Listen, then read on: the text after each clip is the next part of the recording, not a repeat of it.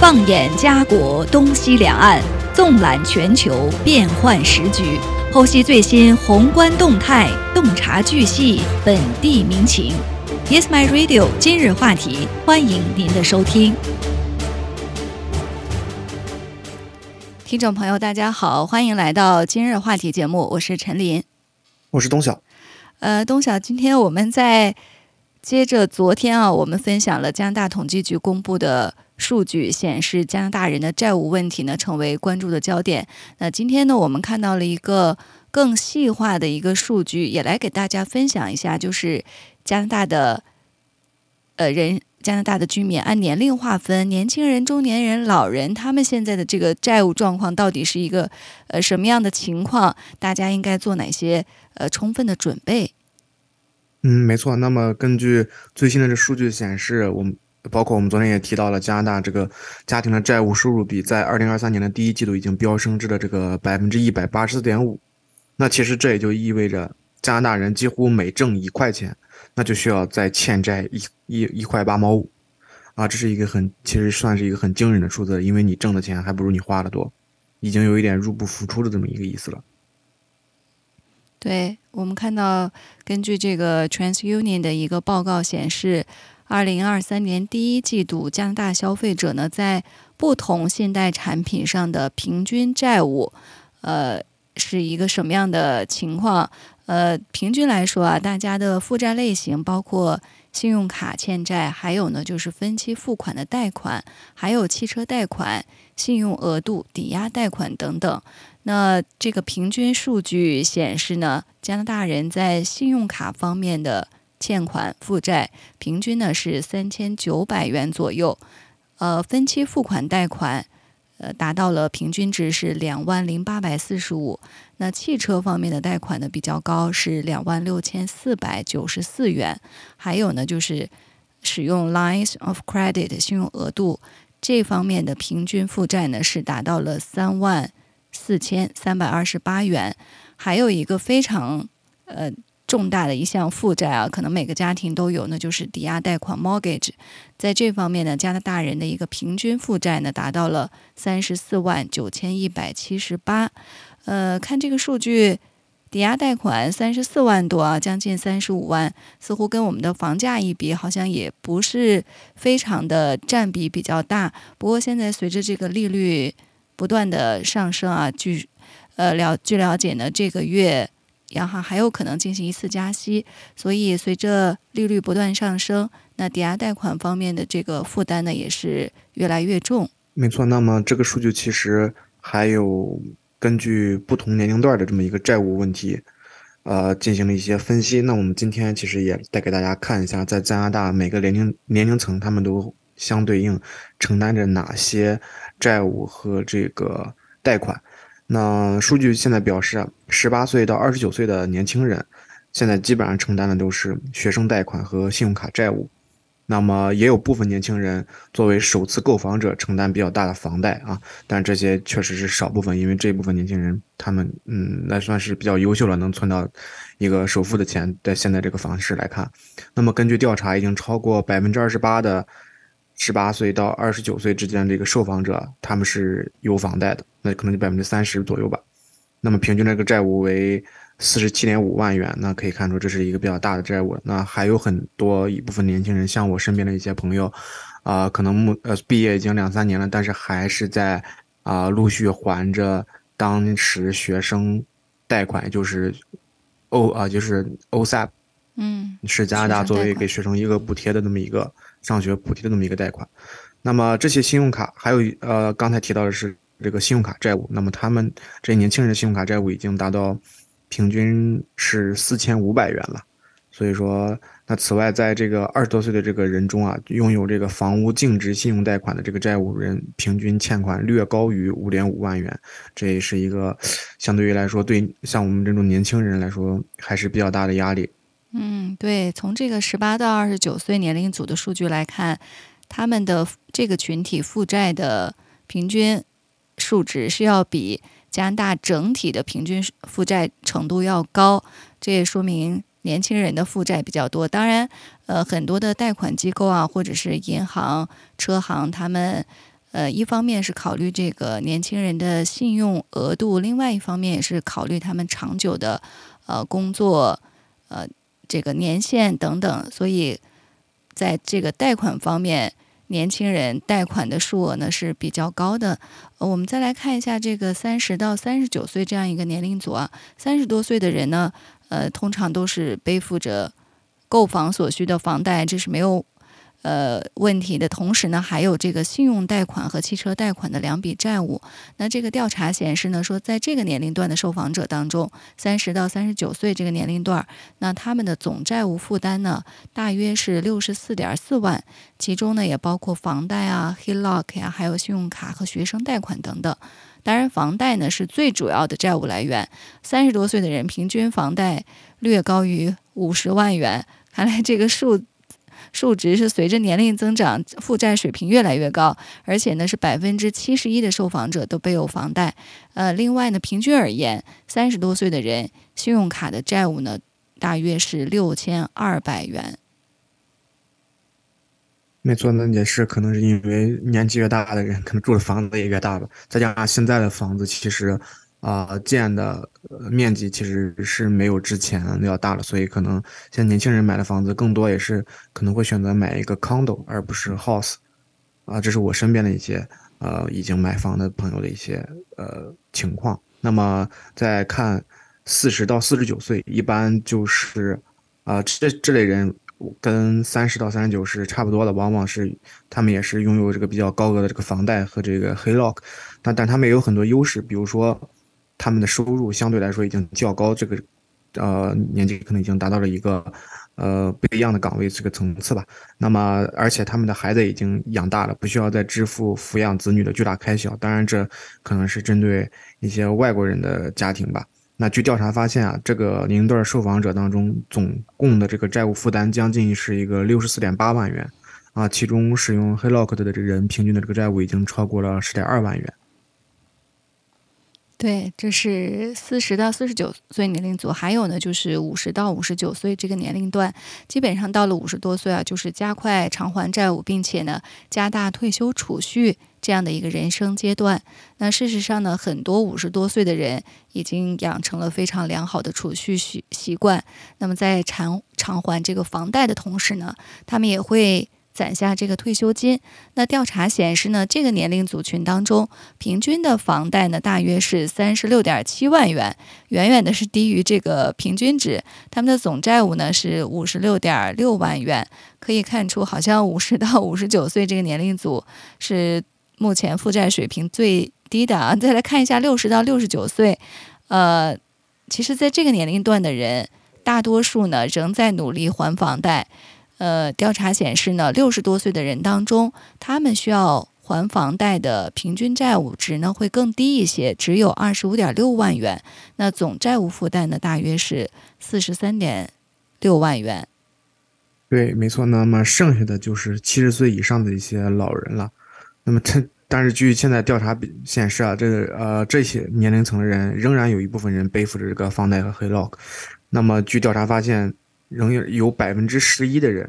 呃，在这个年龄层是还是有房贷要还，并且平均这个余额已经还呃下降了不少，是二十一点八万元。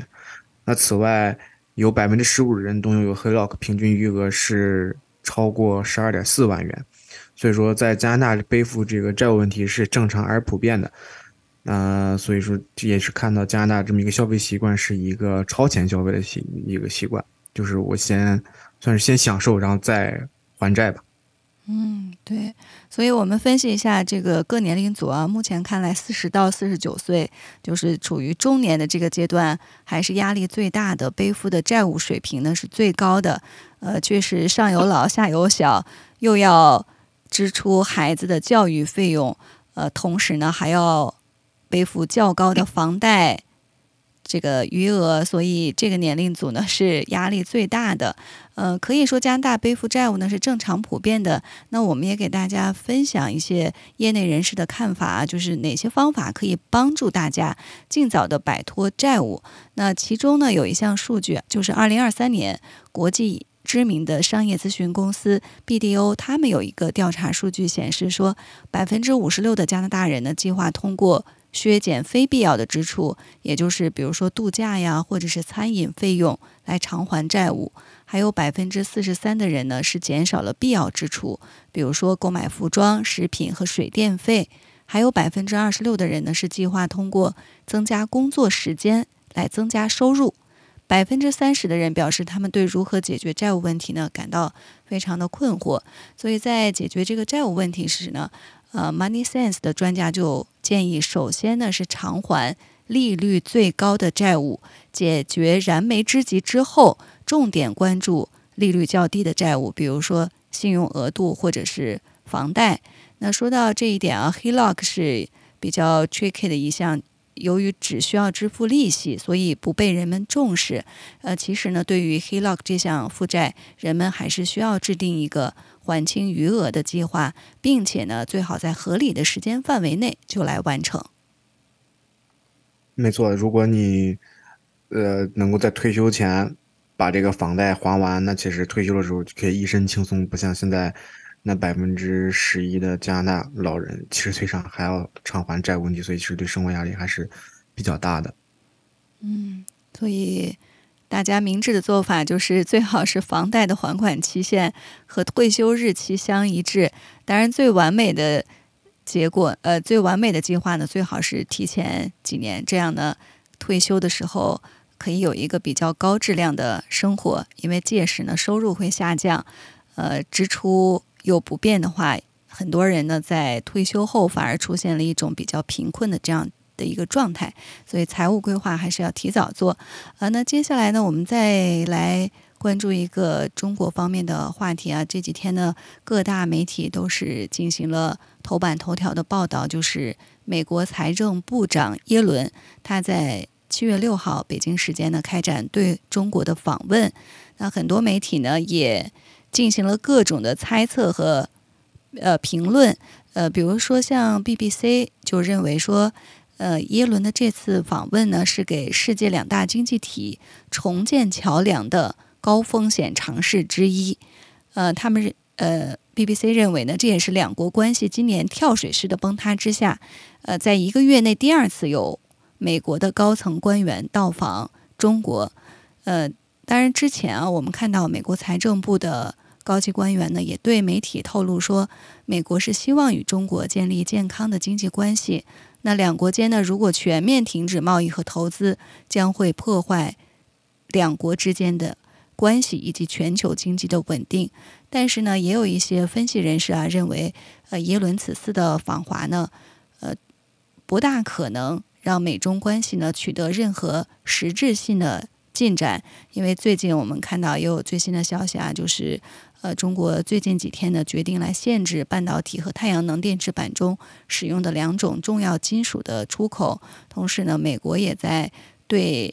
出口中国芯片也有做出一些限制。所以目前两国在经济和科技方面的关系呢是趋于紧张。那我们也来看一看啊，结合各大媒体的这个评论或者是一些分析人士的看法，耶伦这次访华到底会会不会对？美中两国关系的重建，呃，建立一个新的常态。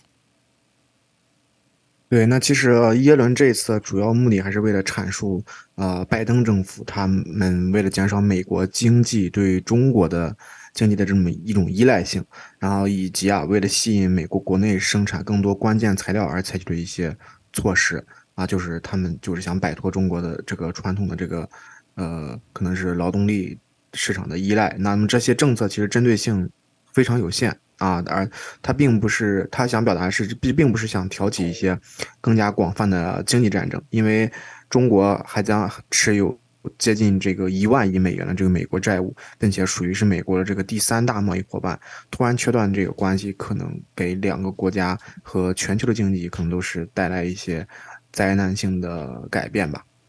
嗯，对，事实上。呃，我们也看到啊，包括耶伦本人在内，之前的一些分析人士也指出，美中两国的这个经济联系呢，目前还是非常紧密的。所以，如果完全的进行经济的全面分割，那耶伦呢在此前也表示说，不但对两国而言，这是一个灾难性的后果，也将破坏世界各国的稳定。呃，那我们也来看一下，在这次的这个访华当中会谈及哪些内容。呃，在此之前呢，我们看到呃有一些国际人士啊、分析人士，他们也对。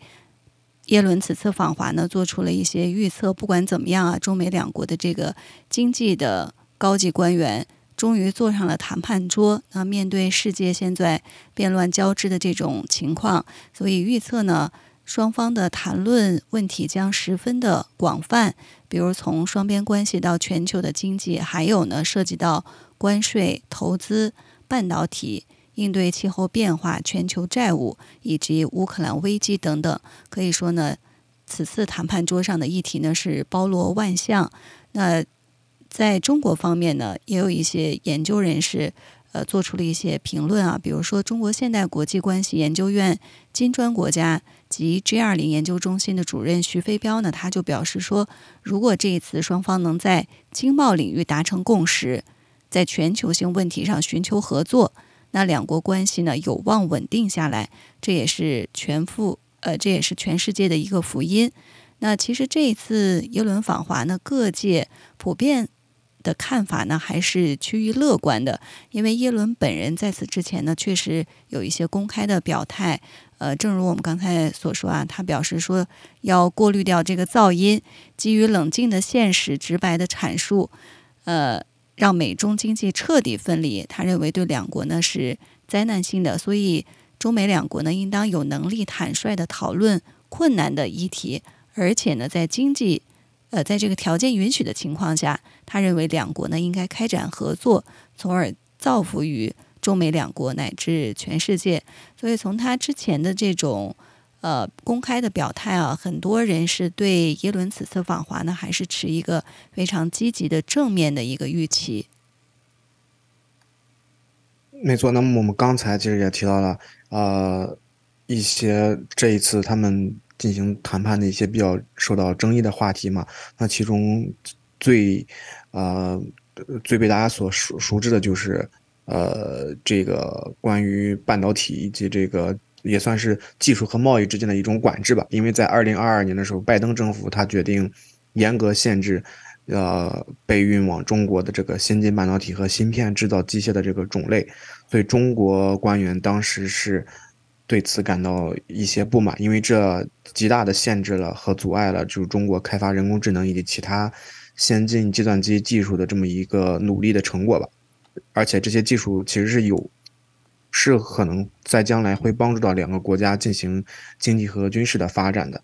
那么，拜登政府其实还会再进一步考虑控制先进的芯片，以及美国对中国尖端技术的这么一个投资。半导体嘛，一直是美国对中国出口规模最大、价值最高的这么一个类别之一吧。尽管近几年中国政府在大力投资中国国内的这个半导体的这么一个产量和产出，但是其实还是。呃，落后于美国的，所以这一次拜登政府他限制这个半导体的这个产这个行业的呃出出这个贸易，也是对中国也算是对中国投呃的一种限制。那么在拜登政府做出这些政策之后呢，北京也是第一时间做出回应。那他宣布将对于生产某些芯片的特定矿物进行出口限制。那尽管现在的中国一些官员以及美国的一些制造商，他们认为拜登政府在将来有望取消对于这个价值数千亿美元的这个中国进口商品的关税，但是感觉似乎不是很快就能实现啊。但是这是专家预测的。尽管耶伦现在质疑关税的这个有效性，但是呃，美国政府的其他高层官员还是认为关税是有必要的，而且它是。有助于鼓励供应链中的一些呃物品撤离中国的市场。嗯，所以分析各方面的这个判断和预期呢，耶伦此次访华的这个时机，也是在中美两国贸易争端目前有很多悬而未决的问题难以解决的情况下来出访中国，所以这样的一个时机也是呃双方对话的这个。成果也是备受关注。呃，对于耶伦本人来说啊，很多评论人士认为他是属于美国呃鸽派或者说是半鸽派的一个代表，因为呃业内人士都认为呢，耶伦本人他并没有一些更多的党派色彩，完全是从经济方面的角度来考虑问题的。呃，他之前呢也是。在自己的职业生涯当中呢，创下多项记录。那今年，呃，七十六岁。那大家对他的一个，呃，标志性的就是满头银发这样的一个形象呢，也是，呃，认为非常的值得可信。因为他是首位成为美联储主席的女性，而且呢是第一位成为美国财长的女性。她的职业生涯呢非常的辉煌，她是美国历史上第一位同时领导过。白宫经济顾问委员会、美联储和财政部的人，呃，所以无论是美国内部两党的一些经济界人士，呃，还是呃一些评论分析人士啊，都认为他一定会从这个经济的角度来考虑对中国的关系。呃，他在美联储之前的工作多年，呃，他也做出了很多的一个呃成绩，主要呢就是。实现了美国的这个充分就业的目标，呃，所以被认为呢，这一项成果就是他作为美联储主席的一个呃主要的遗产。其实很多人也分析耶伦本人的一个背景啊，就是认为他呢是在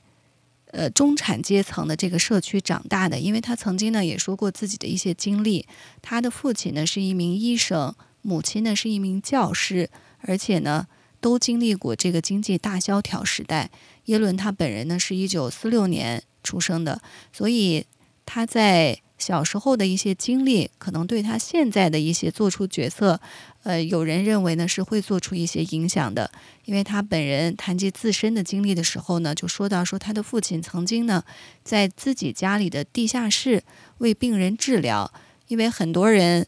可能在那个时间被解雇或者。支付不起医疗费，他的父亲呢就在地下室为这些患者呢提供服务，所以他童年呢，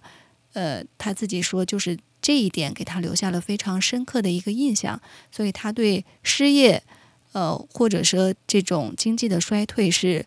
有非常深刻的印象。分析人士就认为，那么他呢是对中国的关系，或者是在美国的这个经济政策方面呢，是更多的考虑。能不能对美国的这个经济或者是就业带来一些实质性的好处？没错，那么这个美国的就业环境以及这个和中国的经营的呃公司经营的这个双方环境，其实现在也在逐渐的恶化，因为在中国开展业务的这个美国的公司可能越来越担心，由于政府引起的这个。呃，负面情况，那是不是中国会会对在美国的呃经营的公司进行一些一些打压和压制，也是他们所担心的问题嘛？那么最新的目标是，那么最新现在的情况就是呃在。呃，有一家公司叫这个美光科技，这家美国储存芯片的制造商，五月份它就未能通过中国的这个安全审查，那此举可能就会导致美光科技无法向运营关键基础设施的这个中国公司啊出售一定的产品，那从而导致可能该公司八分之一的这个全国收入面临一定的风险。那近几来年来，这个中国对涉外咨询公司的这个打压，也是美国。经营越来呃，企业家越来越担心的这么一个事情。嗯，所以看到这样的一个中美两国目前的一个呃经济的背景，那很还很有业内人士也表示说，呃，表面上似乎呢是风平浪静，但是。其实背后呢还是暗流涌动，那双方的无论是在经济还是科技方面的竞争呢也是非常激烈的。所以有的人呢在美国内部，有的人士呢就主张说，呃，分道扬镳或者是以牙还牙的这种政策。但是也有一些人呢认为，虽然说美国政府是出于各方面的考虑，呃，做出这样的一些政策，但是事实上。中美两国的贸易数据还是说明啊，两国在这个经济方面是唇齿相依、不可分割的。因为我们在这个数据当中呢，也看到中美两国贸易在二零二二年呢是连续的第三年增长。呃，官方的数据显示呢，中国去年对美国出口货物的总值呢是超过了三点八九亿元的人民币，对美国进口货物的总值呢是一点一一万亿元人民币。那就对美国出口呢是数值呢是高于这个进口的货物，所以在美国这方面呢，虽然有一些内部人士啊建议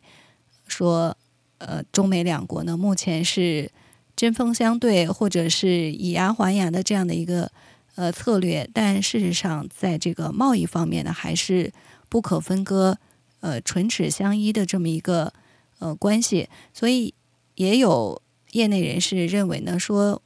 中美两国是不是应该先做生意，然后再谈恩怨？呃，很多人也说，现在两国关系呢，也处在中美两国建交以来的。最低谷，比如涉及经贸呀、安全或者是全球性议题的方面呢，都有一些分歧。但是在经贸领域方面达成共识的几率更大，因为在生意场上，中美两国还是有着很多共同的利益。呃，如果能达成在经贸领域的共识，相信中美两国的商界人士呢，他们会信心大增。那有一位。中国社科院世界经济和政治研究所的研究员高凌云呢，他就表示说，与美国的交交往呢，中方是务实不务虚。呃，美国债务上限法案现在已经获得通过了，然后接下来呢，如果海外买家的反应冷淡，其实对美国而言呢，是一个非常大的一个麻烦。因为对中国出口的背后，在美国呢还有一百万个就业岗位，而这个就业可能正是耶伦目前最为关注的一个问题。所以，业内人士说，中国市场对于美国来说不是一个可选项，是必选项。在这个庞大的贸易的背后，双边的经贸交往其实蕴藏着非常大的潜力。所以我们也在看看啊，耶伦此次访华，他是不是会？将美国的这种就业债务问题，呃，希望通过和中国的一些经经贸的交往来解决国内美国国内自身的一些问题。没错，那提到这个债务问题，刚才我们也说到了，就是中国是美国甚至是全球最大的这个债权国之一嘛。那么，中国通过贷款计划向这个发展中国家提供超过了五千亿美元的这么一个贷款。其中包括，呃，非洲一些国家。那么，美国和其他西方国家，呃，一直在向中国施压，要求部分允许部分国家重组债务，减少欠款金额。但是，这两年多以来，中国坚持说，将其他债权国和多边贷款。机构承担金融损失作为债务重组的一部分，这就导致可能贷款减免进入一个僵局的状况。那么可能也令发展中国家的数以百万计的这个人口可能陷入更深的这么一个贫困。不过在这个六月份的时候，包括中国在内一些国际债权方与利比亚在达成了一个债务减免的计划，就是为利比亚的这个利息支付提供一些宽限期，并延长其贷款的这个到期日期。那这项计划它是无需经过国际国世界银行或者说国国际货币基金组织来勾销债务，因因为，在包括耶伦在内的一些全球政策制定者就看到了，呃，这么一个贫穷国家进行债务重组的希望，也是能够帮助他们把经济扶持起来的一个希望。对，所以，嗯，我们也来看一下这次耶伦的。访华将会有什么样的一些突破性的进展？呃，有业内人士说，如果他这次出访中国之后，美国商务部的一些所谓的大招，如果说是没有出台或者是延期出台的话，那可能说明双方谈的还可以。那如果美国商务部如期还是按照既定的计划来出台一些政策的话，那么显然呢是双方谈判并不乐观。呃，所以看一看啊，耶伦此次访华会不会建立一个中美关系的新常态？那各方呢也是目前持有不同的观点。我们在之后的节目当中呢，也会持续关注这方面的议题。那中美两国的这个贸易往来，事实上对于全球的经济呢，都有非常重大的影响，包括美国的呃出口啊，呃，中美两国的这个出口进口，其实都涉及到中美两国本国的一些就业岗位，还有一些呃产业的发展，所以备受关注。我们继续期待看有没有一些突破性的进展。那今天的今日话题呢，到这里就结束了。非常感谢大家的收听，我们下期节目再见。好，谢谢大家。